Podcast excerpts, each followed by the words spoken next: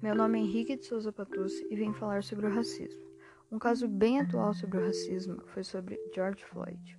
Ele foi morto asfixiado por Derek Chauvin, policial branco.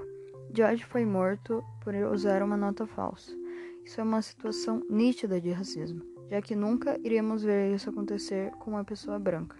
Depois do acontecido, vários manifestos aconteceram contra o racismo.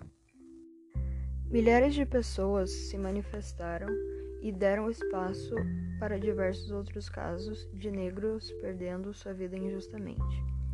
Nós, brancos, devemos reconhecer o nosso privilégio e parar com tudo isso, pois é deplorável uma pessoa ser morta por causa da cor da pele.